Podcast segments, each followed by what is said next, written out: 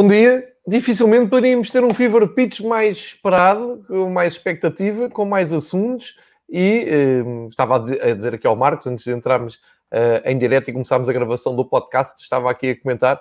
Isto hoje era dia para deixarmos uh, ligado o microfone, a ligação direta a Lisboa, Alemanha, e uh, estarmos aqui o, o, resto do dia a recolher informação e a comentar. Mas para já já temos muito por onde avançar. Marcos, muito bom dia, muito obrigado, especialmente hoje, por estares aqui comigo.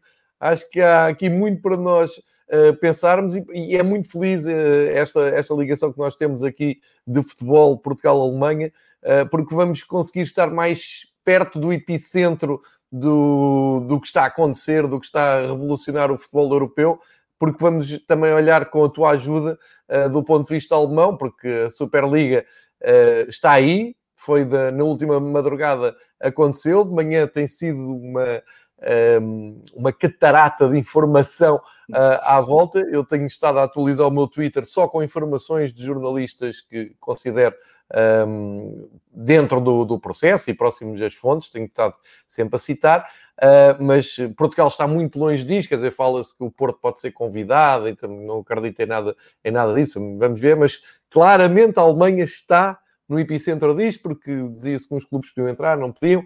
Enfim, e na verdade temos muito para falar. Vamos tentar ser aqui sucintos, vamos tentar ir um pouco a todos os temas. Um, e, e, antes de mais nada, estou, já, já, me estou a alongar aqui muito na introdução. Um, Bem-ajas, Marcos, um grande, um, um grande bem-vindo aqui ao, ao espaço Fever Pitch. Uh, que nem sei por onde é que havemos começar, Marcos. Mas antes de mais nada, tudo bem contigo? Está tudo bem aí na Alemanha com, contigo e com a Sónia? Bom dia, João. Bom dia a todos que nos estão a ouvir. Uh, está tudo bem? Obrigado. Uh, de facto, eu ontem uh, à tarde estava calmamente deitado no sofá a ver um bocado de futebol e passei assim mais ou menos desinteressadamente pelo Twitter quando começou aquela fúria toda da, da, das pronto, através do artigo da Times que a Superliga vinha por aí. Eu pensei comigo, pá, já temos uma pauta das mais cheias uh, de sempre, com tanta coisa que se passou na Alemanha, nomeadamente fora de campo. Agora temos ainda isto, portanto, muitos assuntos para falar os mesmos, João.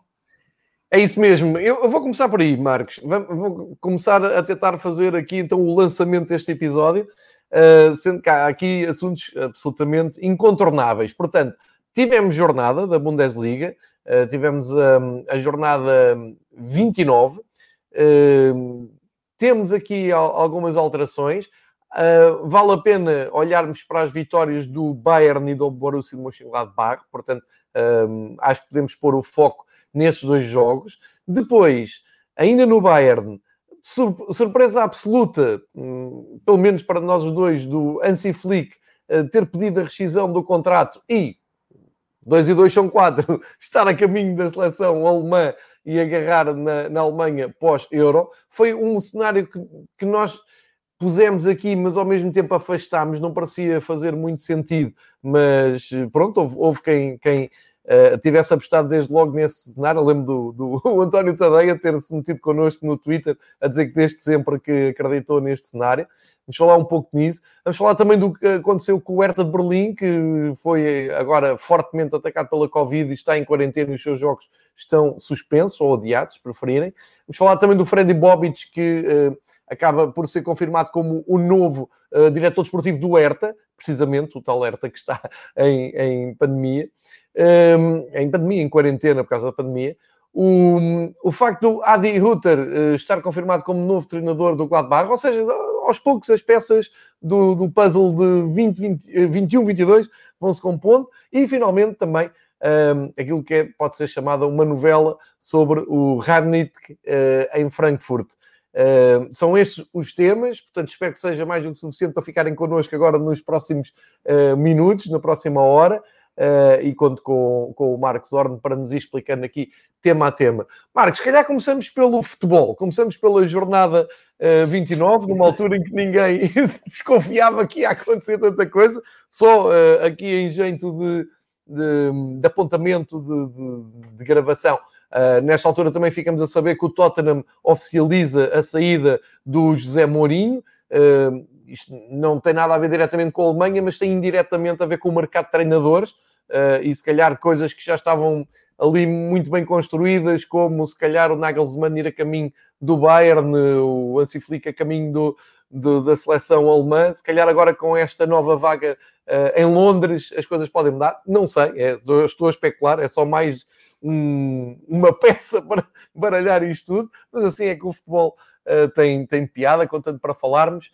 Mas vamos centrar então naquilo que uh, nos trouxe a jornada 29 do, do campeonato. Vou já recuperar também os, o, os resultados, mas um, foste tu próprio até que propuseste centrar mais no Bayern e no Bach, porque o Mönchengladbach tem uma vitória estrondosa e inesperada sobre o Eintracht Frankfurt de 4-0, numa altura em que já tão mal dissemos do, do, do fim do Marco Rose no Mönchengladbach, eles dá esta volta, e o Bayern com esta vitória preciosa com o Wolfsburg 2-3, uh, dá ali mais um passo, apesar da esta confusão toda à volta do Hansi Flick, dá mais um passo, porque mais uma vez o Leipzig falhou, um final de jogo muito dramático em Leipzig, o Leipzig faz o gol, festeja o gol contra o Offenheim, o gol é anulado e tudo termina logo a seguir com um 0-0, pobre, dramático, triste, e novamente caminho aberto para o Bayern. Passo a palavra, Marcos, que desta jornada são estes os, os grandes destaques, não é? É verdade. E eu diria que a vitória do Bayern em Wolfsburgo foi a condição para os acontecimentos eh, que vinham a seguir. Uh, o, o, Leipzig já jogou na sexta-feira uh, à noite, empatou sem golos contra o Hoffenheim e o Bayern obviamente tinha um obstáculo muito difícil para resolver no sábado em campo do Wolfsburgo, que está no terceiro lugar um, conseguiram mais uma vez uh, resolver a questão um, de salientar para falarmos pelo menos um minuto de futebol, porque até se esquece no momento que uh, também se joga. Uh, e parece verdadeiramente que estamos na, no, em pleno verão, com todas aquelas notícias fora de campo. Um, o, o Bayern esteve longe de fazer uma exibição brilhante, mas mostrou mais uma vez que tem equipa foi uma entrega e um empenho absoluto e um, todo o meu respeito uh, a uma equipa e um plantel que ganhou tanta coisa que dá tanto litro uh, no campo como o Bayern fez uh, em Wolfsburg no sábado e um, uma vitória por 3 a 2 completamente justa um, contra um Wolfsburg que jogou muito bem que seja dita. Só que, obviamente, depois, um, com o empate do Leipzig e a vitória do Bayern, o Fosse fica outra vez em sete pontos e faltam ainda cinco jornadas, portanto, o título que já entregamos tantas vezes ao Bayern, um, só por um milagre ainda vai fugir aos bárbaros. E uh, com isso, e a eliminação da Liga dos Campeões, que também aconteceu desde temos falado pela última vez. Sim, é verdade, durante um, a semana, bem lembrado. Com tanta coisa sim, já tinha lembrado. Sim. Deixa-me deixa dizer, ainda bem que falaste nisso, porque eu tinha-me lembrado ontem, antes desta chuva de informações, um, que, que, nós temos aqui falado muito da qualidade do jogo e da qualidade do, do, futebol que temos visto, e se calhar até nós que adoramos futebol, daqueles interesses, deixa-me dizer que o Bayern de Munique e o PSG foi um hino ao futebol, ou, ou melhor, este jogo em Paris, PSG Bayern, foi das melhores coisas que tivemos desde que começámos estas conversas, foi dos melhores jogos, eh, daqueles jogos que quando tivemos entediados podemos pôr uh, em, em diferido, porque vamos ver uh, pormenores que não tínhamos visto. Grande, grande jogo, Uh, passagem justa, eu acho, do, do, PSG, mas grande, grande exibição num Bayern e, e, que é preciso relembrar aquilo que dissemos aqui na semana passada, muito afetado por lesões como a do Lewandowski, logo à cabeça, uh, e muito uh, condicionado, mas grande, grande jogo de futebol, isso sem dúvida nenhuma, isso já ninguém nos tira, não é, Marcos? Não, e provavelmente foi a exibição de Neymar, a maior exibição do Neymar que, que me lembro. Sem e dúvida. Foi mesmo sem, sem marcar, foi obviamente um elemento em campo que deu gosto de vê-lo jogar. Um, Só que, obviamente, essa, essa eliminação uh, pela Liga dos, na Liga dos Campeões e a vitória em, em Wolfsburgo fez com que as coisas estão mais ou menos uh, claras uh, como vai, vai acabar essa época para o Bayern e por isso o Hansi Flick escolheu esse momento depois do jogo logo ainda no relevado para para dizer que pediu um, a rescisão do contrato no final da época. Completamente surpreendente, não é? Completamente. Uh, os um, dirigentes do Bayern tinham sido informados pelo Flick na quinta-feira, mas ficou acordado que até ao jogo com o Mainz, porque temos agora a jornada ao meio da, da semana e depois no fim de semana o Bayern vai enfrentar o Mainz, não se vai dizer nada. E o próprio Uli Hoeneß, quando foi uh, abordado por um jornalista depois do jogo, não, nem sabia ainda que o Hansi Flick tinha dito uh, que quer sair do Bayern. Isso, obviamente, foi um, digamos, um golpe bastante forte do Flick, uh, de um treinador que tem aquela fama de ser, quase diria, um querido, Uh, e que ponto, o dele é a harmonia, que ele baseia-se muito em valores de família, mesmo dentro do, do balneário, uh, mas o Flick com isso obviamente provou que sabe muito bem o que quer e, não, e tem a coragem uh, suficiente para fazer as coisas ao jeito dele. ele disse que já começava a haver rumores nos bastidores do próprio clube, que ele queria sair e foi por isso que ele uh, se adiantou e porque ele disse eu não queria que os meus jogadores soubessem uh, da notícia pelos jornais um, informei com, muito em breve a equipa diretamente depois do jogo e depois vinha uh, dizer aos jornalistas que quer sair. Isso, obviamente, é uma situação absolutamente nova para os responsáveis do, uh, do Bayern, Bayern, porque é a primeira vez na história do clube que um treinador bate com a porta. Mas oh, um, hoje, hoje não me quero alongar muito nos temas, mas não, não resisto a, a, conversar aqui um bocadinho contigo sobre isto. O Hansi Flick sai muito bem disto, não sai? O Hansi Flick, vamos, vamos aqui andar um bocadinho para trás, fazia parte, fez parte da, da estrutura de formação da, da Federação Alemã, depois estava na estrutura do Bayern, Uh, estava ali hum, num segundo nível, vou dizer assim, um segundo plano, quando o Nico Kovac foi uh, contratado ao Eintracht de Frankfurt. O Nico Kovac cai, ele uh, assume a equipa um, de uma forma absolutamente inesperada. Né? E, e lembro-me de falar contigo aqui na altura, um, tínhamos muitas dúvidas se ele tinha mãos para, para, para aquela máquina que era o Bayern. Torna-se rapidamente um dos treinadores mais vencedores de, de, do, do clube bávaro, que, que é, já é dizer muito sobre esta, esta trajetória, faz a soma de seis troféus principais disputados, que é uma coisa absolutamente épica, e um, no fim disto tudo, e ele não é, uma, não é uma personagem que tu conheças muito bem do futebol para trás, não é? Não, é aquela, não, não tens a, a, termo de comparação, não sabes como é que ele era noutros clubes, não há essa história futebolística dele, não há um passado que possas comparar, e portanto a ideia que fica é que é uma, um, um, um treinador frontal um, e, e, até um ser humano muito bem resolvido. Isto é, eu tive esta possibilidade de ficar com o que o Kovac fez. Não era fácil, porque agarrou no Bayern na altura. O Bayern não estava a ganhar. Estava, já se dizia que o Bayern ia perder a Bundesliga quando ele agarrou no Bayern. Foi campeão, foi campeão europeu, foi campeão mundial, ganhou a taça, ganhou a supertaça, tudo. Sendo assim, quando ele chega aqui e ele é que escolhe o timing de dizer não, para mim, chega, vou-me embora. E toda a gente já percebeu que é, que é as lutas com o Salim Mezic que uh, está a precipitar isto tudo. Ou seja, eu acho que fica a estrutura do Bayern um pouco mal vista, o que era impensável, não é? E aquilo que foi um recurso, um, um eu, eu, em relação ao Benfica, por exemplo, aconteceu com o Bruno Lage, e o Bruno Lage, se calhar, não soube sair na altura certa, acabou por ser engolido um bocado pelos acontecimentos de um grande clube. E o Hansi Flick vai deixar a equipa como campeã, já percebemos, já, já disseste também isso, eh, não, não consegue repetir o título europeu, mas sai com um jogaço que toda a gente vai lhe agradecer, com uma moral enorme, à partida a caminho da Federação Alemã, mas não, não necessariamente, porque agora Uh, não sei se, por exemplo, o Tottenham não pode olhar para, para o isto já sou eu a delirar, mas uh, vamos chegar ao fim da temporada e vai haver uh, muito espaço para novos treinadores. Resumindo, o Flick revela-se ao mundo como grande treinador, porque tem resultados, tem números, e uh, um caráter como não estamos muito habituados a ver no, no, futebol.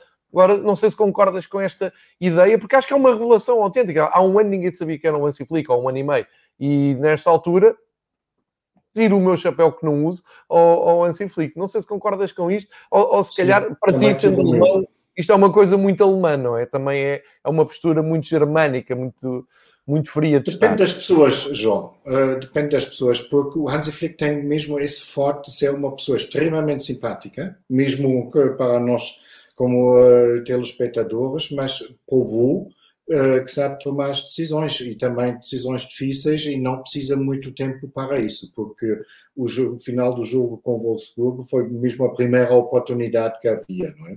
Muito e um, eu, quando ele foi chamado para substituir o, o Kovacs, eu tinha as minhas dúvidas, porque o Flick, tal como tu dizeste, tinha um bocado a fama de, de, de ser o número dois porque ele foi adjunto do Löw na seleção, etc, etc. E um, ele nem foi oficialmente uh, proclamado como o sucessor do Kovac no, no, uh, no, início, porque ele foi só a solução, a solução interino, uh, até que o Bayern encontrava um treinador à altura do clube. E só que ele transformou uh, a equipa de tal forma que, no fundo, se quiseres assim, os dirigentes nem tiveram outra solução do que uh, promover mesmo como treinador principal e dar-lhe um contrato até 2023. E é impossível ganhar mais do que o Flick ganhou na época passada. E eu acho, tu tens, na Alemanha tens muitos adeptos do Bayern, Uh, mas também tens muitos não adeptos do Bayern. Uh, e acho que o, o Flick ganhou muito na consideração dessas pessoas porque foi dos poucos que não aceitou tudo o que se passa uh, dentro do clube. E acho, olhando só um minuto para aquilo que se passa dentro do clube, eu acho que o grande problema do Bayern no momento, porque eles ficaram mesmo muito mal na fotografia, é que há um certo vácuo de poder o, o Leones já não é presidente, mas comporta-se às vezes como se fosse o Herbert Heiner, o novo presidente do clube. Olha um bocado sempre o que o Hönes está a dizer. O Karl-Heinz Rummenigge, como presidente da SAD, vai sair no final do ano. Já está o Oliver Kahn, mas no fundo ainda não tem poder. E acho, no meio dessa constelação, os dirigentes do Bayern não deram a importância necessária àquele conflito entre o Salihamidzic e o Flick, que não é uma coisa que existe só há duas ou três semanas. E Sim. eles perderam claramente a, altura um, em que se podia ainda sanear tudo uh, dentro da casa, é? E isso é algo que não faz muito género do Bayern e a explicação para mim é mesmo aquela transição de poder que está em todos os níveis a acontecer no clube no momento. Exatamente. Aqui um, também não, não resisto a perguntar-te, uh, e agora qual é o caminho do Bayern? Eles, uh, a direção tanto especulou, tanto tirou partido do Salih Emezic e, e, e, tanto andou a cozinhar em lume esta sucessão do Hansi Flick ou não. Uh, agora que foi o treinador, como tu dizes, uma maneira inédita que bate com a porta, eles não estão habituados a isso. O, qual é o caminho que, que o Bayern pode tomar, olhar para o próximo ano? O nome incontornável é o Nagelsmann, não é? Todo, acho que é sempre associado, um, e, e, já falámos aqui imensas vezes de um futuro do Nagelsmann, e, e tu já explicaste porque é que achas que ele Uh, se calhar vai aguentar um pouco mais antes de assumir uma seleção, um Barcelona e se calhar até um Bayern. Não sei se aqui mantens a tua opinião. E depois este puzzle europeu de treinadores entrarem a sair, por exemplo, um José Mourinho que agora saiu, não sei se poderá ser equacionado ou não. O Mourinho não sai com um, a, a, melhor aura da, da, sua carreira, mas é sempre um nome, porque lembro-me de ler um artigo em que uh, fontes próximas do Bayern diziam que se calhar o Bayern precisava de um daqueles treinadores como fez com o Guardiola, uh, se calhar buscar um, Ancelotti, uma, uma coisa assim. Enfim, não sei. Eu, eu, gostava de saber a tua opinião. Que caminho é que tu vês para o Bayern para qual é uh, o perfil certo para se sentar naquele banco no, no próxima, na próxima temporada. Uh, sendo que é certo que ficaram aqui com um, um problema gigantesco para resolver uh, e uma grande responsabilidade para resolver. Não vai ser fácil, porque a herança é muito pesada. Isso vai, vai ser um grande problema, João, e um, isso todo o processo pode levar algum tempo, porque temos que ver, para já, o Bayern ainda não aceitou a demissão uh, do Flick, e até isso Sim, acontecer, o Hansi Flick é treinador, ele não tem cláusula, não tem nada, e tudo indica que vão, um dia uh, mais cedo ou mais tarde, vão ter que aceitar, porque não adianta nada um, deixar um treinador contra a vontade dele no comando. Isso, obviamente, vai. Eu acredito que vai ser uma questão de, do dinheiro também, porque o Bayern vai querer uma indenização pelo Flick, seja da federação ou seja de quem for.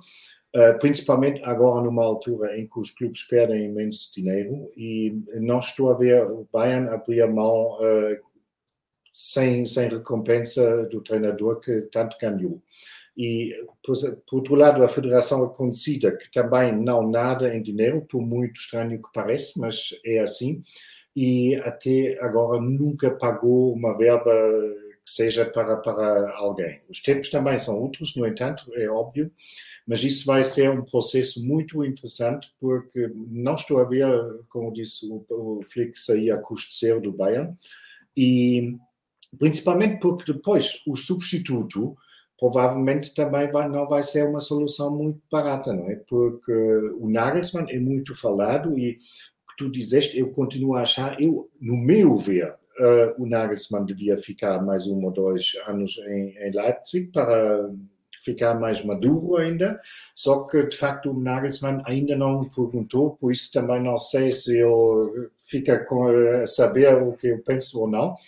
Um, a Sky um, quase garante que o Nagelsmann quer ser treinador do Bayern e a Sky normalmente nessas coisas está bem informada.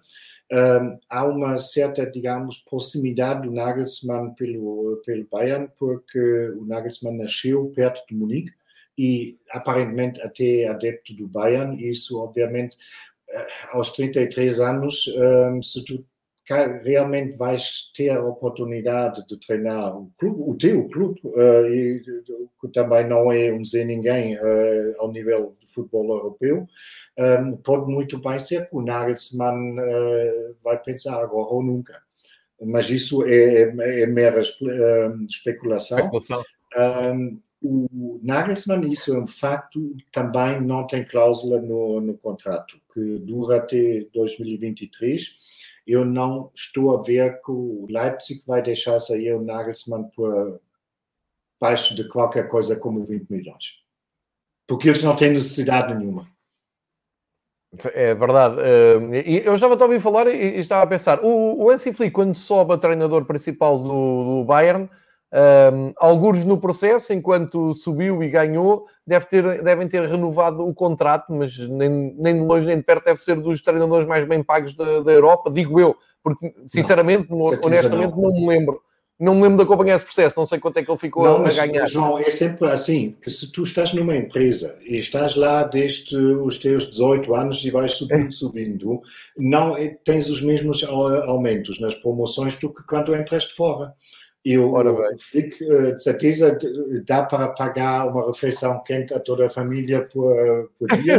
claro, não mas, passa uh, eu, esperemos que não, mas o que é certo é que o, o Flick foi promovido da junto para uh, interino e depois de interino para, para treinador principal. Isso eu, ele deve estar muito longe de certas verbas.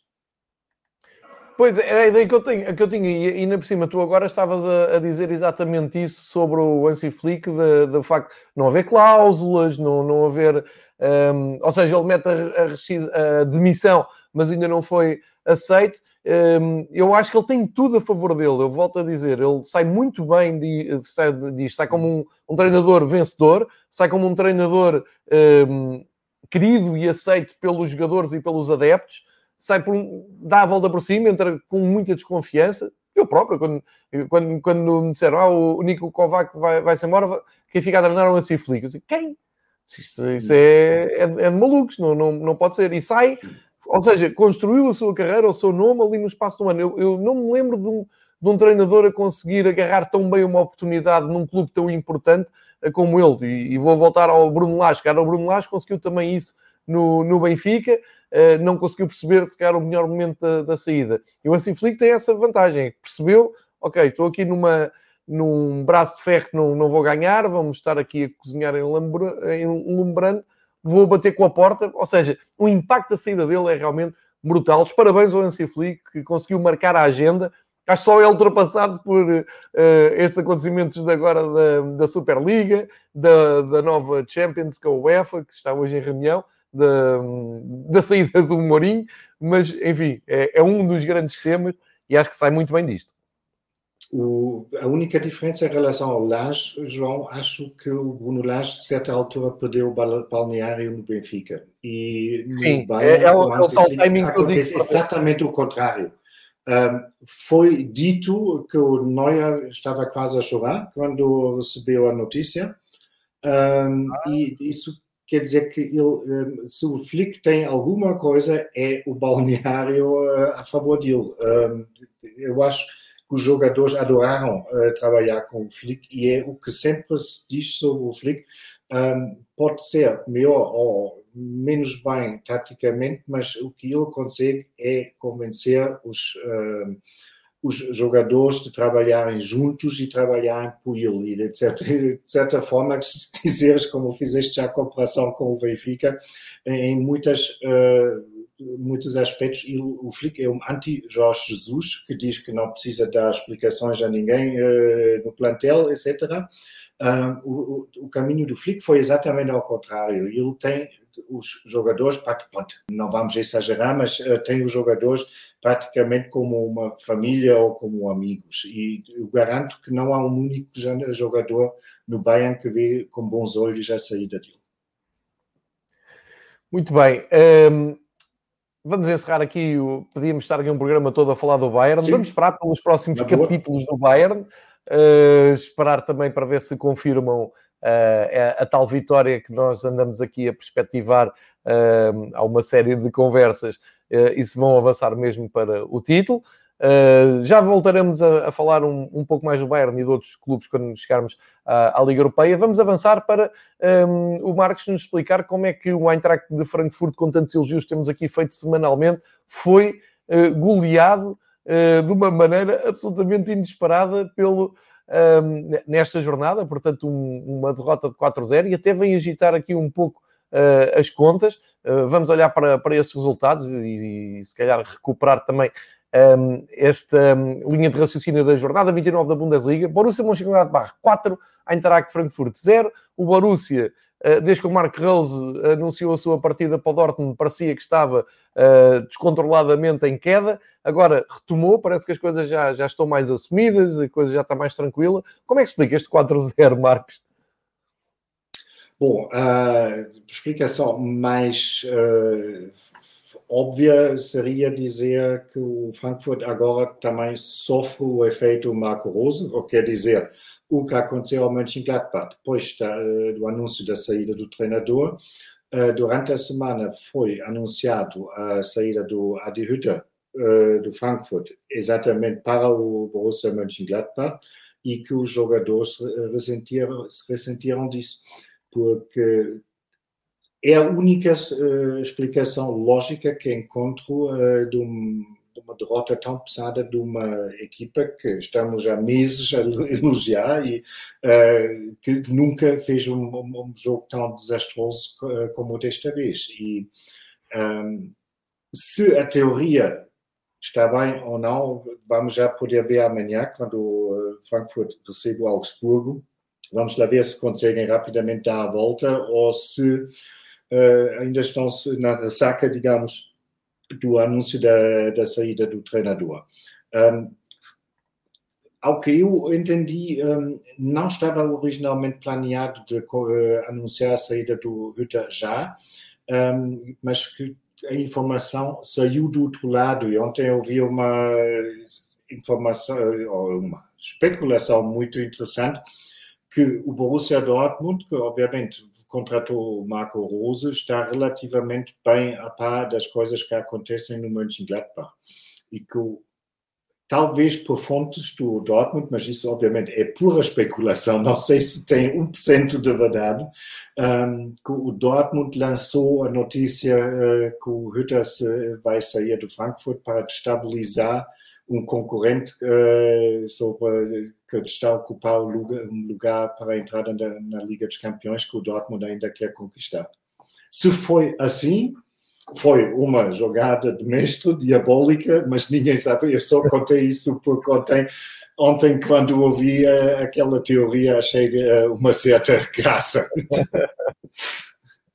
A verdade é que com esta é, é, que é engraçado, é um jogo entre o, duas equipas que já sabem que vão perder os treinadores, mas o Mönchengladbach soube há muito mais tempo e, e, e, teve o mesmo efeito. Aquilo caiu mal, correu mal. Nós até dissemos aqui que um, o treinador devia partir imediatamente porque já estava a atrapalhar. Agora recompuseram-se e uh, calhou ao Eintracht levar com este back. É, é uma partida do Adi Utrecht que tem realmente grande impacto.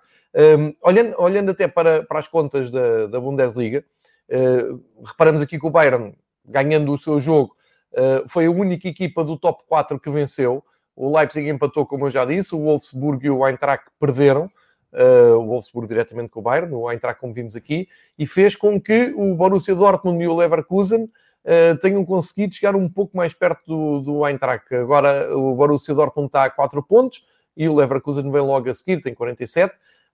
E na prática o Borussia Mönchengladbach também sobe um lugar na classificação, troca com a União de Berlim, uh, que chega aos 43 pontos, embora a União também tenha ganho, como o Freiburg, enfim. daqui está tudo mais ou menos na mesma, porque a boa notícia para o Eintracht é que o Wolfsburg também perdeu. e lá embaixo, na, na, na cauda da classificação, só para falarmos aqui mais um pouco de futebol, acho que não vou dizer disparate nenhum se afirmar que o Schalke, depois daquela segunda vitória que teve na semana passada, agora perdeu e só está a uma derrota de descer divisão. Ou seja, Exato. se perderem para a próxima semana, já Sim. matematicamente estão na segunda divisão. Uh, Colónia, Herta, Arminia e Mainz continuam ali numa uh, luta para não descer. Esta semana o Arminia e o Mainz saíram dos lugares de descida e ficou lá o Herta e o Colónia. Portanto, muito drama à volta do Herta. Um, e, uh, olhando para a nossa pauta, até vale a pena uh, agarrarmos aqui na situação do Herta, que tem aqui dois temas eh, incontornáveis: é o facto de estar em quarentena, é o facto também de receber o Freddy Bobic como uh, seu novo. Uh, diretor para o, para o futebol, vamos chamar-lhe assim em português, e ter que conviver com, esta de, com este drama, com esta pressão de ter 26 pontos, menos um com o Armínia, menos dois que o Mainz e menos quatro com o Werder Bremen. Werder Bremen, que também já está a desafiar a lógica, tem cinco derrotas seguidas e começa-se a aproximar novamente do abismo, onde eles têm estado nos últimos anos, depois de nós termos aqui uh, elogiado muito esta carreira. Mas vamos olhar para o Herta, Marcos. Uh, este, são só seis vitórias no campeonato, contra 14 derrotas e 8 empates. Estão claramente em perigo de descer, recebem o Freddy Bobic, agora não podem jogar porque um, vão estar pelo menos três jogos em quarentena. O que, que se passa aqui com a equipa de, de, Berlim, que em tempos já disseste aqui que tinha um projeto para ser uh, a grande equipa da capital e que se não, se não acordam a tempo vão ser a grande equipa da capital na segunda divisão, não é? Bom, nunca foi tão provável como, como hoje, João. E é mesmo caso para dizer se alguma coisa pode correr mal, vai de certeza correr mal para, para o Hertha de Berlim. Um, o que devia ter sido uma semana com algum entusiasmo e otimismo, porque finalmente conseguiram uh, confirmar ou contratar o tal desejado gerente desportivo, Freddy Bobic, que também sai de Frankfurt. Um, só dois ou três dias a seguir um, é que toda a equipa tem que ficar com a antena uh, por causa do, do Covid. E um, tudo indica que tudo começou na tal viagem de, para as seleções, que já na altura dizemos, pá, isto é muito arriscado fazer uh, os jogadores viajar pela Europa toda uh, em tempos como esses. um, porque aparentemente o primeiro infectado foi o guarda-redes suplente norueguês, o Rune Jarstein, que se infectou exatamente na digressão com a seleção um, uhum. e ficou tão mal que teve de ser mesmo uh, hospitalizado. Um, a seleção da Noruega jogou em Gibraltar, em Málaga e em Montenegro e algum, em algum desses sítios deve ter apanhado. Um, e depois seguiram-se o, o, treinador, Paul Dardai, e o staff uh, dele, em que ainda se acreditava que o Ana Friedrich, que no momento é coordenador desportivo, podia assumir os treinos, só que depois vinha logo um jogador mais a ser infectado e as autoridades de saúde depois disseram, pronto, acabou-se, vão todos de quarentena. O que, obviamente, para o Hertha, que está no meio da luta contra a China, é uma autêntica catástrofe, porque não é só o facto que os três jogos agora vão ter que ser adiados, a equipa não pode treinar durante duas semanas. Puseram agora bicicletas uh, e tapetes uh, para na casa dos jogadores, mas isso obviamente não pode substituir o treino em equipa. E vão depois sair de uma, de uma pausa sem treinar uh, de duas semanas para depois cumprir dentro de três semanas que restam até o dia 22 de maio, seis jogos. Isso, obviamente, uh, é uma, uma, eh, uma situação muito, muito complicada para, para o PSC e pode, obviamente, ser que isto vai dar um, um, um, uma moral adicional a um plantel que até agora não brilhou pela moral uh, ao longo dessa época, mas também pode ser que isto é mesmo o último golpe que foi preciso para termos na próxima, uh, próxima época uma segunda divisão com o teu Hamburgo, com o Schalke, com o Colônia, com o Hertha BSC. É uma, uma segunda divisão que vai ser única em todo o mundo de futebol. Mas é melhor que a Superliga, a segunda divisão alemã. Exato, é, é, é super segunda liga. Incrível. Portanto, já a partir, o meu querido amigo Marcos, a partir do princípio, o Hamburgo vai. O Hamburgo está para estar 20 anos na segunda divisão. Ali é que eles estão bem, porque resolvem sempre estragar tudo. Contra o futebol moderno. Cada vez mais, né? cada vez mais longe disso. Olha, e, e sobre o, o, o, facto do, do Freddy, Freddy Bobic uh, chegar ao, ao Hertha, achas que um, dentro deste drama todo que a equipa de Berlim está a passar eh, e, e quer dizer, seguir tudo ao contrário daquilo que eles prometem aos adeptos, não é? Que é cimentar a equipa como. Eles nem são sequer a melhor equipa de Berlim a jogar futebol nesta, nesta altura, não digo como clube, não é? Diga jogar futebol como resultados. Um, Freddy Bobic.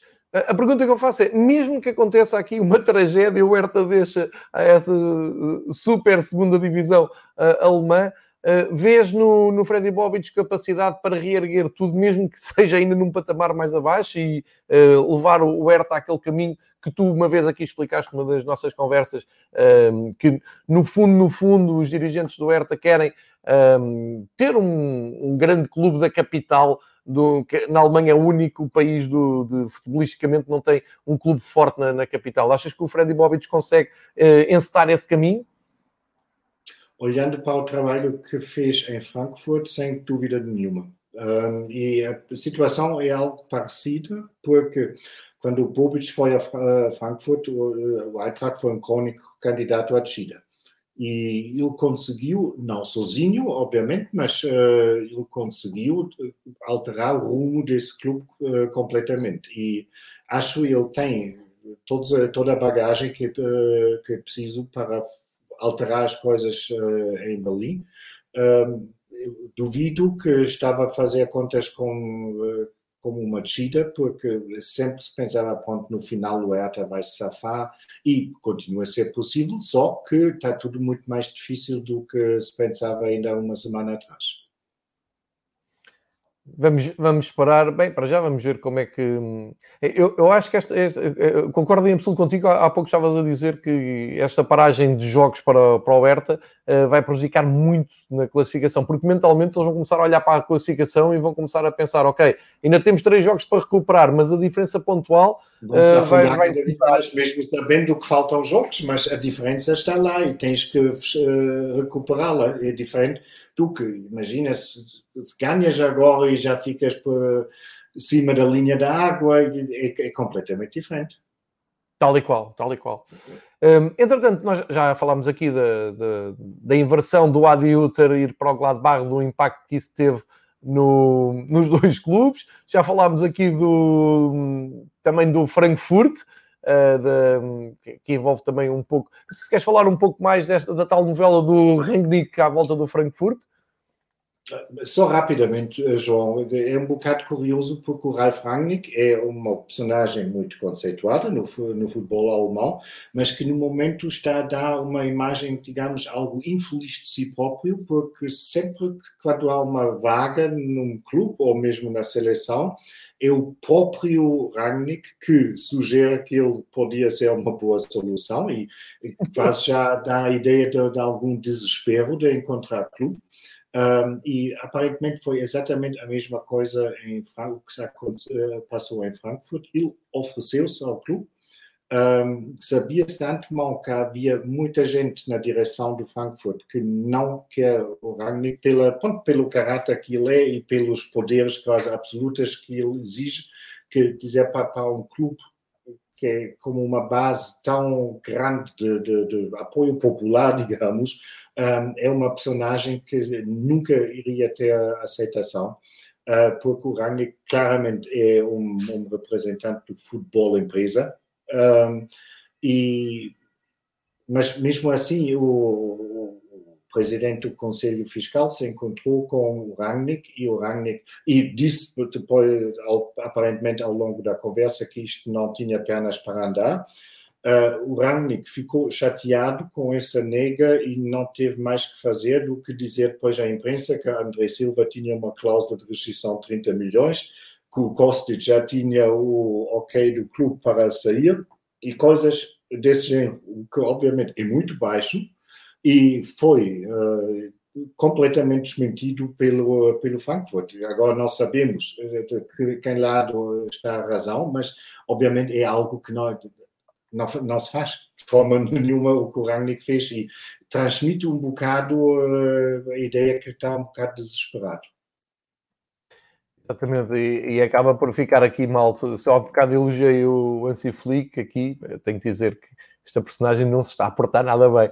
Um, olha, fazendo, olhando aqui para, continuando no futebol, um, sugiro aqui então uma rápida viagem, fazendo aqui um resumo do que, do que é que temos em mão ao dia 2 na, na, Bundesliga. Portanto, olhando para a classificação, já, já aqui falámos, o Bayern dispara 7 pontos de vantagem sobre o Leipzig para os últimos jogos e, portanto, uh, cada vez se percebe mais, uh, nem, nem tanto pelo Bayern, o Bayern este ano fartou-se de dar a bébias ao, Leipzig. O Leipzig não ganha no Offenheim, acho que uh, está entregue o título. Vamos ver o que é que acontece para a próxima semana.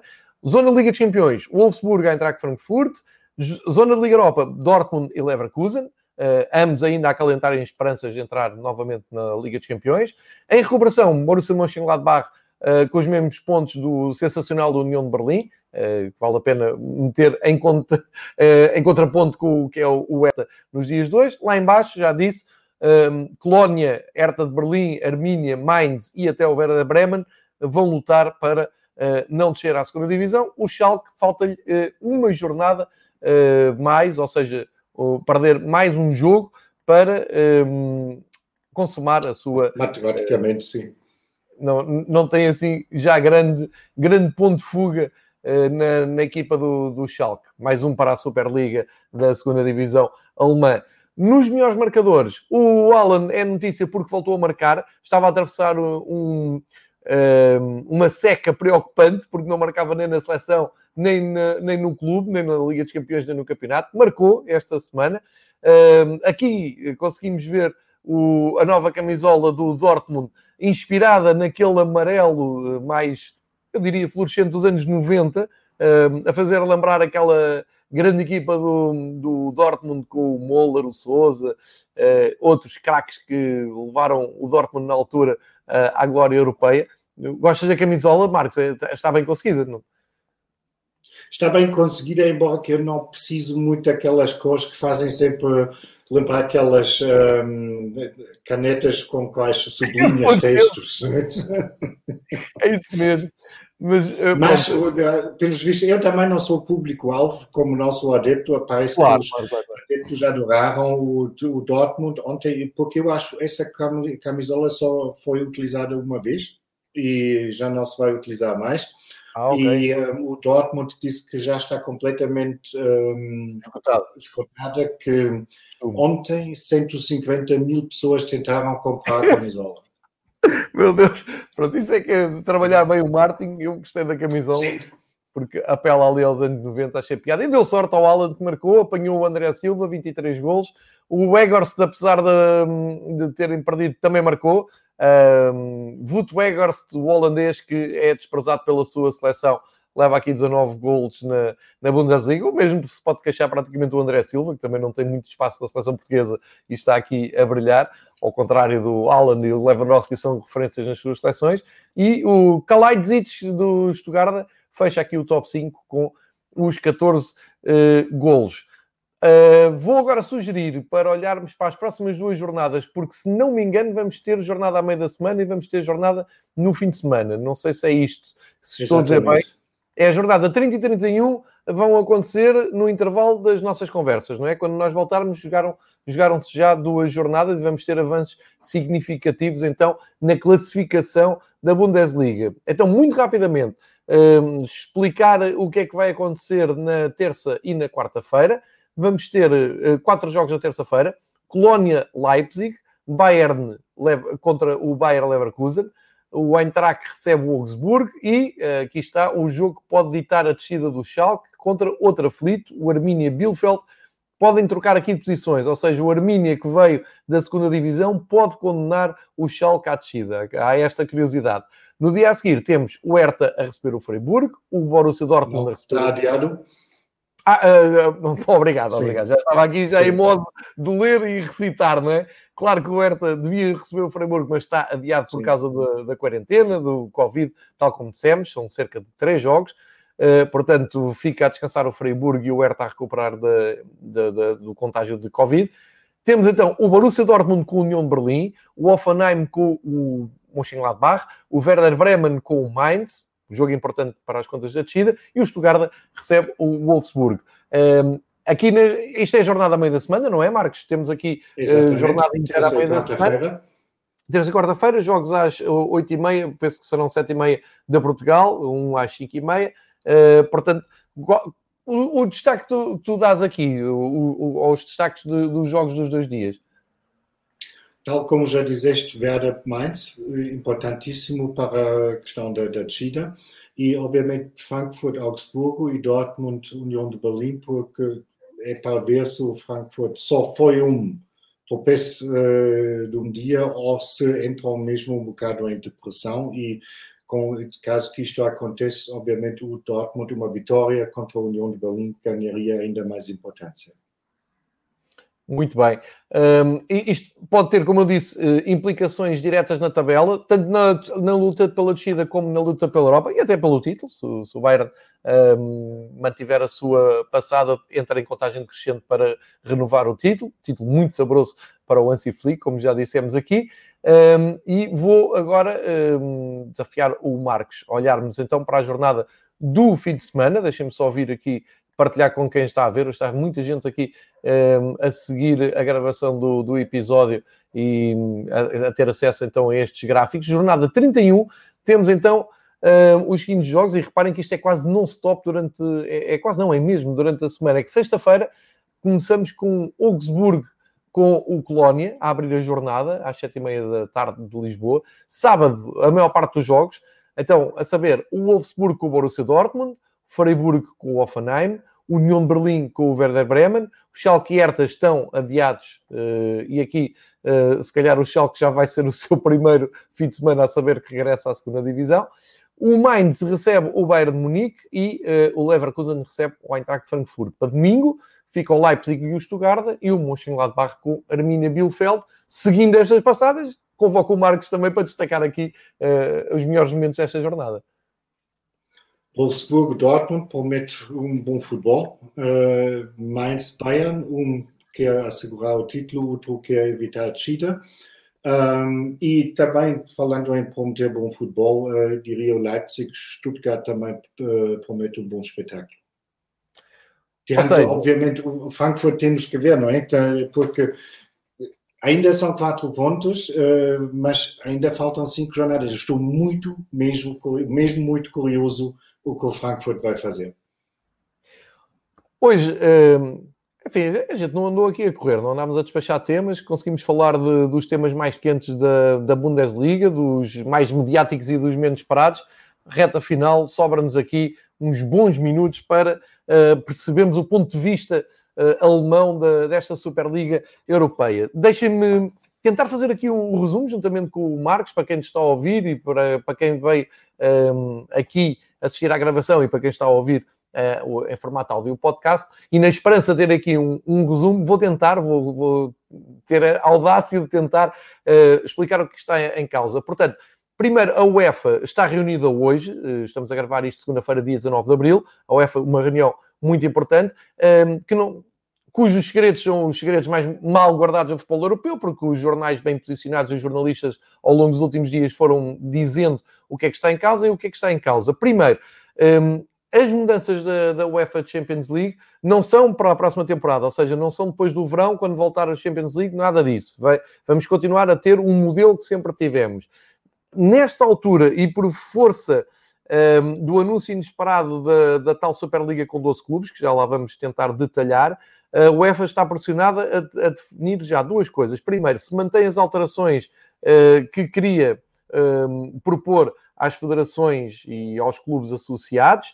Segundo, se vai manter a Liga dos Campeões e a Liga Europa este ano até ao fim com os clubes envolvidos, porque entre Liga Europa e Liga dos Campeões, no, nos meios finais das duas provas, estão clubes envolvidos que saltaram para a tal Superliga e uma coisa eh, não é compatível com a outra. Aliás, eh, a atitude agressiva dos clubes que fundam a Superliga é mesmo de ruptura.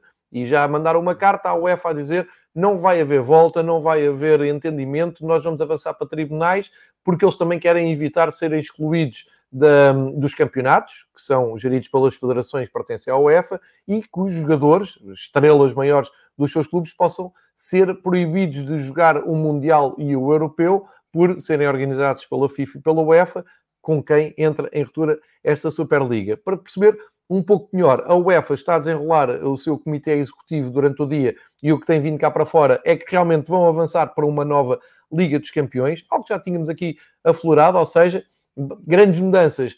Passam de 32 para 36 clubes, uh, aquele formato de uh, grupos de ida e volta, um, ehm, portanto, cada grupo é praticamente um campeonatozinho que depois apuram duas equipas para a próxima fase e mandam uma para a Liga Europa e outra para casa. Isso desaparece. O que vai ficar agora são quatro grupos de nove clubes que um, ehm, vão servir para albergar 36 equipas e dessas 36 equipas, claro que com via direta para os campeonatos mais poderosos meterem mais equipas, já sabe, não, não, não são as equipas de, de Andorra e de Chipre que vão conseguir aceder a isto, já, já, já sabe como é que as coisas correm. E depois o que é que temos aqui de diferente? É que vamos ter, não há ida e volta, ou seja, as equipas não têm que cruzar umas com as outras, não, tens uh, 10 jogos para fazer, 5 em casa, 5 fora, sempre contra adversários diferentes, e no fim faz as contas, reúnem-se os resultados desses jogos todos, quem tiver mais pontos, ou seja, uh, pensam as 9 equipas mais bem classificadas, seguem para o mata-mata, como dizem os brasileiros, para a fase eliminar, e depois do nono lugar, ou seja, as oito primeiras, assim é que é, do nono ao vigésimo segundo, penso eu, ehm, vai haver uma, uma, um play-off jogos cá e lá, não é? Da ida e volta, para definir quem são as outras equipas que se juntam e depois o formato normal a eliminar uh, até ao fim. Muito basicamente é isto. Um, ehm, ou seja, o que é que temos aqui? Mais dinheiro, temos mais jogos, temos 10 jogos contra os 6. Portanto, qualquer equipa que chegasse à Liga dos Campeões sabia que fazia 6, agora faz 10. Uh, penso que se estende até janeiro, todos, todos esses jogos. E um, a maior parte dos clubes, sim senhor, entra nisto, vai haver mais uh, divisão de receitas com isso tudo. O que é que baralha aqui as contas é uh, a entrada, eu diria, super agressiva, super violenta até, desta Superliga que reúne 12 clubes. Primeiro, chamar Superliga a uma reunião de 12 clubes que a sua maioria Uh, tu olhas e vês que são clubes que se veem muito aflitos para chegar às provas da, da UEFA nos últimos anos. À cabeça lembro sempre Milan e Arsenal não metem lá os pés há 7 e há 4 anos, isto na Liga dos Campeões, por mérito esportivo. Atenção que a UEFA está a discutir nesta altura exatamente uma abertura tipo ténis, de um wild card, em que chamam equipas por mérito cultural, por mérito histórico, que não consigam chegar por mérito esportivo à Liga dos Campeões e que sejam simpaticamente convidados para evitar exatamente uma fuga para uma liga à parte, já não conseguem convencer equipas como o Milan, como o Arsenal, como o Tottenham, que além de perder o treinador também está envolvido nisto. E o que é que nós temos aqui? Grande fatia de clubes ingleses, completamente movidos pela ambição e, e, e percebes pelo board, pela direção desses clubes que são uh, agentes muito ambiciosos e que estão nas tintas para a cultura. No meu ponto de vista, muito surpreendente, comandados, surpreendentemente comandados pelo Florentino Pérez do Real Madrid. Está-me a custar imenso perceber como é que o Real Madrid deita fora a, a, competição que melhor o caracteriza. São 13 taças de campeões que eles abdicam. Uh, ou seja, se isto não tem volta, então o Real Madrid é um dos fundadores de uma Superliga e passa a ser uma nota de rodapé, uma nota de rodapé, isto é, um histórico uh, vencedor da Liga dos Campeões, mas que não vai poder voltar a vencer. Acho, acho estranho. Está lá o Barcelona, está lá também o Atlético Madrid. Enfim, um, ehm, agora a grande discussão é: conseguem convencer o Bayern, o Dortmund? Aparentemente não. Muitos clubes alemães estão, muitos clubes não, alguns clubes alemães já se manifestaram nas últimas horas a dizer que não, não querem aquilo. O PSG está ali num limbo, porque o seu uh, presidente uh, também tem uma cota parte da Bein Sports, que é o, a, a televisão do Qatar que tem os direitos de transmissão da Liga dos Campeões. Enfim, e dá-se muito bem que o Seferin não quer uh, cometer essa traição. PSG para já aguenta-se. Um, e não sei como é que isto vai ficar. Agora, do ponto de vista dos adeptos, não vejo um adepto que diga assim: olha que boa ideia, não há, não, não conheço. Estou muito triste pelo Liverpool uh, também abraçar isto, mas sendo completamente frio, se o futuro for ali, eu acho que todas as equipas vão querer estar ali. Tanto, mais ou menos contra, acho que friamente, se calhar, podemos pensar assim. Agora, é reconfortante ver, por exemplo, países como a Alemanha que estão, no, pelo menos nesta primeira reação, contra. Estão fora e estão a, a bater o pé, embora haja muitos rumores de que o Bayern pode aderir mais dia menos dia. Marcos, a tua opinião e como é que isto é visto na Alemanha? Bom, olhando para a minha timeline no Twitter, é caso para dizer, como tu já disseste, ninguém quer aquilo. Um, perguntas, obviamente, uh, então, se é assim e se gostam todos, uh, tanto do futebol tradicional, porque os estádios dos clubes pequenos, olhando para Portugal, por exemplo, não estão muito mais cheios.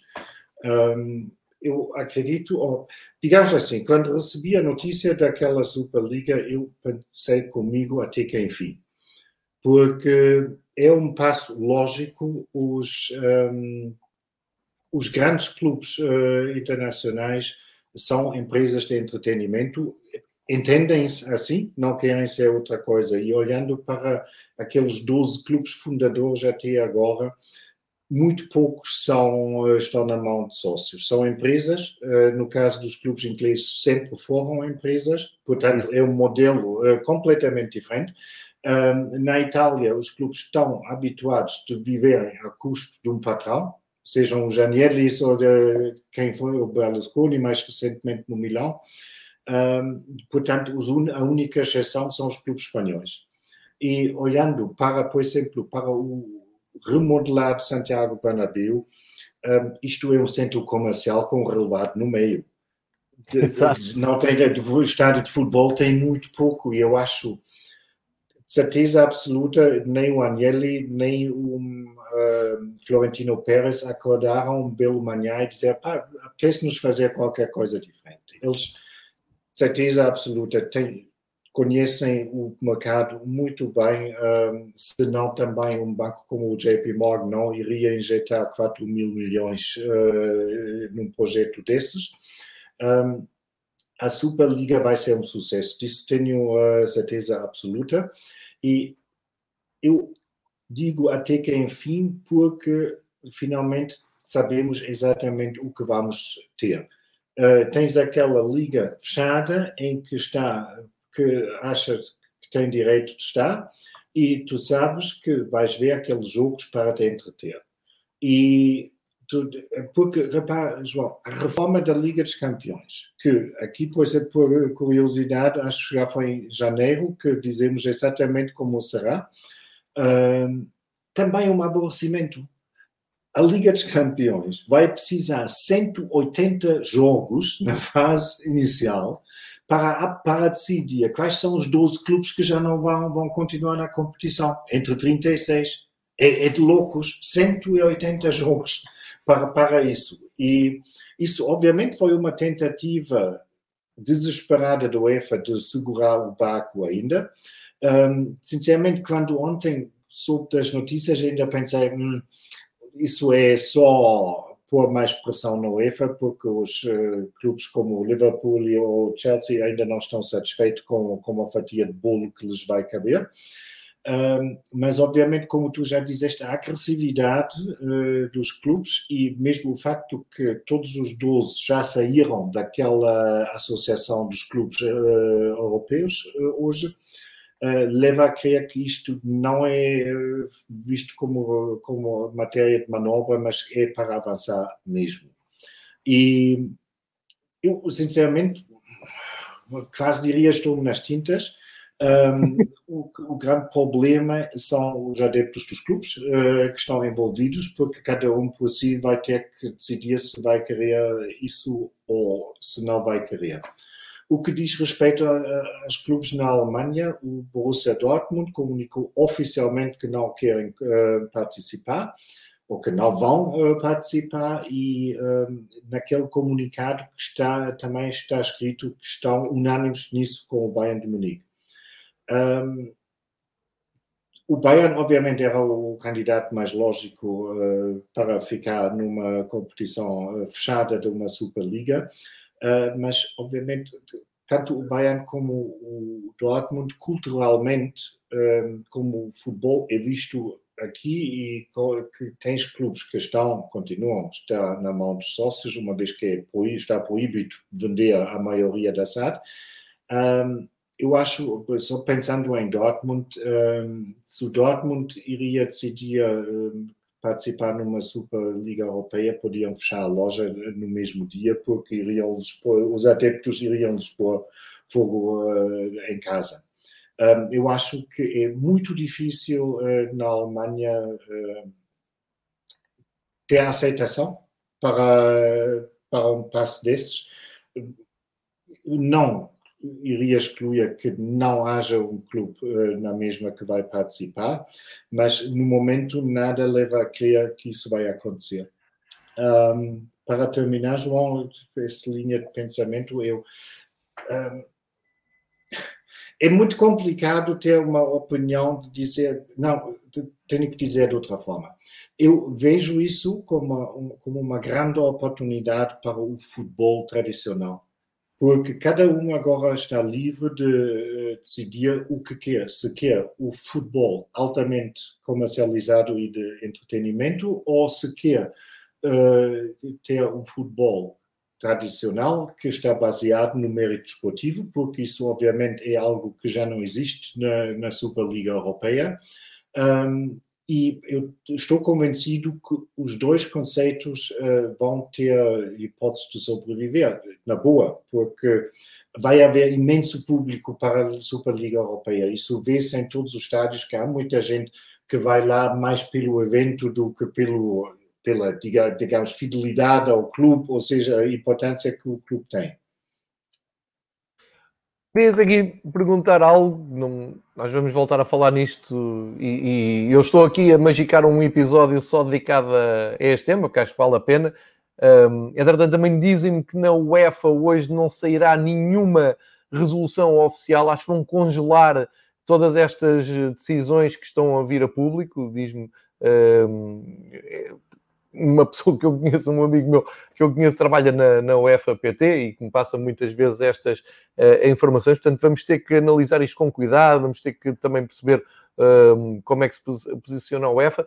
Mas vamos esquecer isto, Marcos. Vamos voltar aqui às nossas boas e velhas conversas pausadas sobre futebol e uh, dizer o seguinte: eu, eu estou aqui a partilhar um infografismo que a Lei Equipe hum, hoje publicou, que eu acho que é o melhor para percebermos uh, a fórmula atual da Liga dos Campeões, a fórmula proposta e que está a ser agora então votada pela, Liga de, pela UEFA para a Liga dos Campeões a partir de 2024, o projeto da Superliga. Uh, há pouco eu disse que eram quatro grupos de nove equipas, não são grupos no sentido de, das equipas desse grupo jogarem, não, são um, quatro quadros com nove equipas cada, uh, para diferenciar um critério que depois a UEFA irá dizer, para depois partirmos então para os tais 10 jogos de, de cada, cada equipa. Bom, mas aquilo que eu quero dizer é, o que nós ficamos, como disse o Marcos, nós tínhamos de, de setembro a dezembro 96 jogos de Liga dos Campeões. Vamos passar de ter de setembro a janeiro 180 jogos, que é mais ou menos também o que propõe um, o que propõe uh, o projeto da Superliga. A minha questão, Marcos, eu não sei se a minha vida precisa de 180 jogos da Liga dos Campeões, não. porque. Nem a tua, nem a minha, João. Não é? Destes 96 jogos que nós tivemos da fase de grupos, mais o oitavo final, mais os quartos final, houve, vá, vou ser simpático, quatro jogos que me fizeram estar absolutamente agarrado à cadeira até ao fim. Foi o Juventus Porto, o Juventus Porto talvez também pela emoção e pela proximidade Sim. de ser um clube português. Foi o Barcelona com o PSG, ou se quiseres, os dois jogos Barcelona e PSG, uh, eh, pelo passeio do PSG e pela reação do Barcelona, e sem dúvida nenhuma que foi este PSG eh, Bayern. Já o jogo da primeira volta foi bom, mas este segundo em Paris entre o PSG e o Bayern foi um recital de bola. Mas há aqui um problema: é que eu estou a falar das exceções. E o futebol está a ser tratado como se o normal fossem jogos como este que nós vimos. E não são. Nós dissemos aqui já sobre um dos derbys de Manchester este ano, sobre a maior parte dos jogos da fase de grupos, que são enfadonhos, são previsíveis, que os jogadores já não têm saúde nem mental nem física para estar uh, no, no, top nestes jogos. E, portanto, passado de 96 jogos, que nós já dissemos aqui, pá, não sei se preciso disso na minha vida, para 180, não vai melhorar. Não vai melhorar, porque ainda há pouco tempo nós discutimos isto. Porque se, em cima disto, a UEFA insistir em fazer a Liga das Nações e o Europeu, se, se insistirem em fazer supertaças de, das federações na Arábia, no Qatar, eh, em Final Four, se os, se os campeonatos tiverem que alternar com taças da Liga, como acontece cá, estão a matar o futebol. Agora, isto é uma, uma, uma, uma visão muito negativa da minha parte, mas que eu sinto, e acho que já partilhei aqui contigo, que pá, às vezes já não me apetece, não é? Dizer, ah, hoje vamos ter um grande jogo. Pá, não sei se vai ser um grande jogo. Sei que o Bayern e o, e o, e o PSG deram um grande jogo, sim. Eu fiquei absolutamente deliciado. Mas um em 180? Será que é este o caminho, Marcos? João, quanto a ti já não apetece, o futebol tem um problema Começamos por aqui. Não, não, não, estou a falar com toda a. É verdade, é verdade. Eh, da minha parte. Um, por isso, já logo no início, eu disse para mim aquela reforma é uma aberração, porque ninguém merece tanto jogo. E não estou a ver o interesse de, da grande maioria das pessoas em ver o número de jogos duplicados na, na primeira fase da Liga dos Campeões, porque eu muitas vezes já só vejo porque tenho uh, aquele modelo na Alemanha daquela conferência de volta campo em campo, porque se começas a ver um jogo individual é muito chato e tal e qual como tu descreveste. Isto é mesmo só para ganhar dinheiro. E eu não sei se como primeiro outra coisa se realmente hoje não iria ser decidido nada em Genebra, vai um bocado na, uh, minha, em, direção da minha esperança que talvez se agora os clubes que fizeram mais pressão sobre a UEFA porque querem mais dinheiro, que porque isto foi uma reação àquela reforma para evitar uma futura Superliga.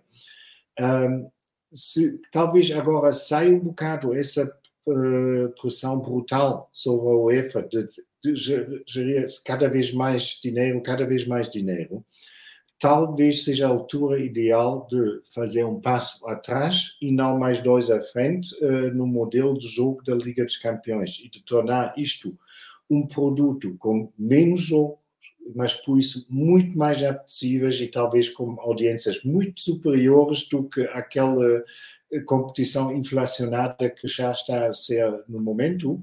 Talvez isso é algo positivo que aconteça ao futebol. Se isto será assim ou não, eh, é pouco provável que a ganância não, não vence no final e eh, mesmo se o Bayern, por exemplo, continua na Liga dos Campeões, nem por isso vão querer menos dinheiro no futuro, ou PSG, e vai, vão soprar alguns clubes que vão querer dinheiro, não é? Um, olhando rapidamente mais uma vez para a Liga, para a Superliga, eu acho que isso está mesmo direcionado para o mercado mundial e não europeu.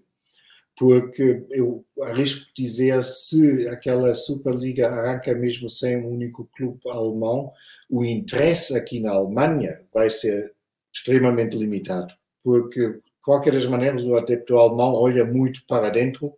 Um, tu não tens os mesmos números de espectadores em transmissões da Premier League ou de, da Liga Espanhola como tens noutros países em comparação. Um, e eu acho sem, sem equipas alemãs isto vai ser mais ou menos uma, uma curiosidade. Portanto, e obviamente a Alemanha é o maior mercado na Europa, um, portanto, para mim isto está claramente direcionado para a Ásia e para a América do Norte. São tempos difíceis para, para estarmos aqui a, enfim, a dar também o, o nosso feedback é, é, muito em cima do, do acontecimento.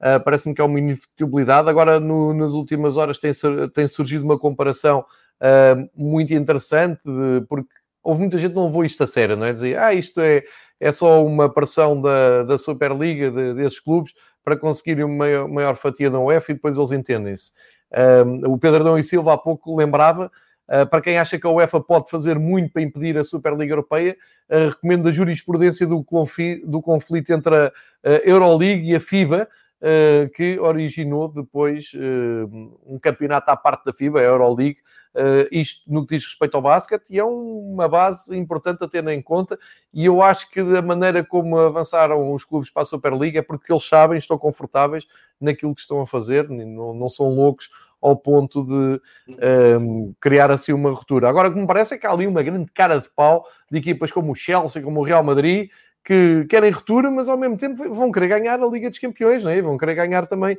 um, ehm, a Liga Europa. Isto para levar tudo até ao fim abandonavam, não é? Cancelava-se já aqui a Liga dos Campeões, é para, para ruptura. Vamos ver o que é que acontece nos próximos dias. Mas que isto, enfim, vai ser uma revolução no futebol e vamos ver até onde é que chega, não é? Estamos aqui a falar do ponto de vista dos alemães, como tu já explicaste e muito bem, que era isso que me interessava mais, uh, o contexto dos clubes alemães, mas uh, a Europa periférica vai estar num clube Portugal, uh, um dos clubes, já ouvi hoje o Porto a dizer que não, não está interessado, mas eu acho que neste caso não é o tanto tu estás interessado, não é bem o querer, é o poder, é, é alguém te convidar ao, ao estares naquela shortlist. E penso que Portugal, Holanda, Bélgica, hum, não sei, Ucrânia, hum, países mais periféricos, mas que conseguem pondo clubes nas fases adiantadas das provas da UEFA nos últimos 10, 20 anos, podem ter uma palavra a dizer. Vamos esperar, vamos ver se há essa abertura ou não. Mas acho que ficamos aqui com isso não é? Diz, diz. Quem na Ásia vai querer um Shakhtar contra o Porto na Superliga? Pois, uh, enfim, vão ser umas migalhas que vão ter que gerir, pois. Eu, eu também eu... Me, me, pergunto quem vai querer ver um Tottenham contra, contra o Milan, mas uh, isso sou eu. E é, é... só para terminar, João, porque nós já salientamos aqui várias vezes, eu não podia concordar mais contigo. Aqueles jogos Barcelona, Bayern, Real Madrid, Manchester United, são a cereja em cima de um bolo de uma época. Isso só vale porque em anos excepcionais és brindado com esses jogos. Se isto se torna o pão de cada dia, é como se já começas todos os dias o pequeno almoço com umas ostras. Depois de 4, 5 semanas já não podes ver ostras à tua frente. Isto é muito Exato. bom quando num jantar de, de, aniversário há meia dúzia de ostras, porque o, o pão de cada dia continuam para mim os derbys, os, uh, os jogos contra os velhos rivais, e isso nunca vai existir, nunca vai haver uma rivalidade entre um Real Madrid e um Bayern de Munique do que entre um Dortmund e um Schalke. Claro, claro, também me parece, também me parece evidente. Um, mas essa, essa, tua análise, um, essa tua comparação do, é, é mesmo isso. É, eu gosto muito de comer marisco, gosto muito de comer ostras, gosto muito de caviar, uh, mas se começar a comer isso de manhã à noite, vou enjoar fácil e vou, uhum. vou-me lembrar que se calhar uma sandes de queijo também é muito bom e sabe melhor. é, é muito por aí. Olha, vamos ter que esperar durante a semana. Um, provavelmente vou-te convocar quando isto uh, for mais factual, quando tivermos mais dados, porque estamos aqui também muito a especular no que vem, tem vindo a público nas últimas horas. Vamos, quando uh, a poeira assentar, uh, se calhar convoco todos os participantes do Fever Pitch das 5 ligas para falar mais sobre isto.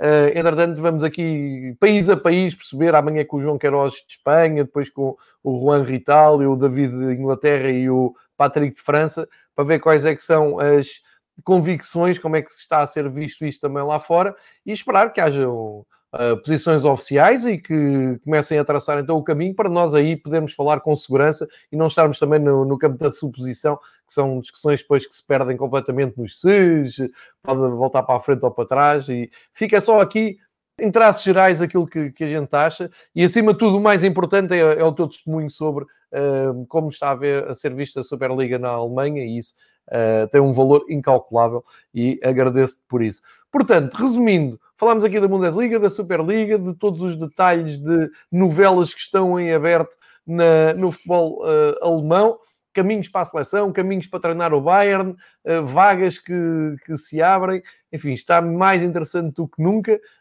Quase que me esquecia que, entretanto, aconteceu um dos melhores jogos da temporada entre o Bayern e o PSG. Marcos a relembrar, que isto tem sido tanta coisa. E marcamos encontro para daqui a oito dias com um, esta um, esta premissa. Vamos ter duas jornadas de Bundesliga, portanto, vai haver um, muitas alterações. Muitas não, vai haver uh, alterações importantes na classificação. Cá estaremos daqui a oito dias para as explicar e analisar. Também há de assentar a poeira sobre isto, UEFA vezes, uh, versus Super League, para perceber por onde é que vamos e talvez afinal os alemães sempre ficam de fora ou não. E vamos contar com a inestimável presença do Marcos, dois ou oito dias. Uh, se entretanto houver um, ehm, reunião antes aqui no Fever Pitch, se justificar, estás claramente convocado para uh, participares da nossa discussão. Para já, muito obrigado a todas as pessoas que se juntaram aqui no chat. Hoje foi mais concorrido do que nunca. Não tive tempo para uh, ir lendo os comentários e respondendo, mas tentámos aqui descascar o máximo possível os temas uh, todos e analisar e também uh, dar-vos alguns dados para, para analisarem melhor a situação. Ehm, e pronto, resta marcar encontro para de hoje oito dias, como disse há pouco. Grande Marques, isto hoje foi mais que uma aula, foi uma odisseia falar à volta do futebol. Muito obrigado pelo teu contributo, como sempre. Obrigado, eu, João. Um grande abraço para todos e já agora, viva o futebol! É o que melhor temos, exatamente. E não, e não o estraguem, não é? Se dois um, doentes como nós começamos a olhar e dizer assim, pá, não sei se me está a apetecer ver, é porque tenho que pensar de uma overdose de futebol que estão um, a, a dar. Portanto, calma, estamos cá estamos todos cá pelo mesmo, melhorar o futebol e continuarmos a falar de futebol, porque é mesmo isto que nós gostamos. Espero que não o estraguem. Grande abraço para a Alemanha, Marcos. Coragem, até para a semana. Até para a semana.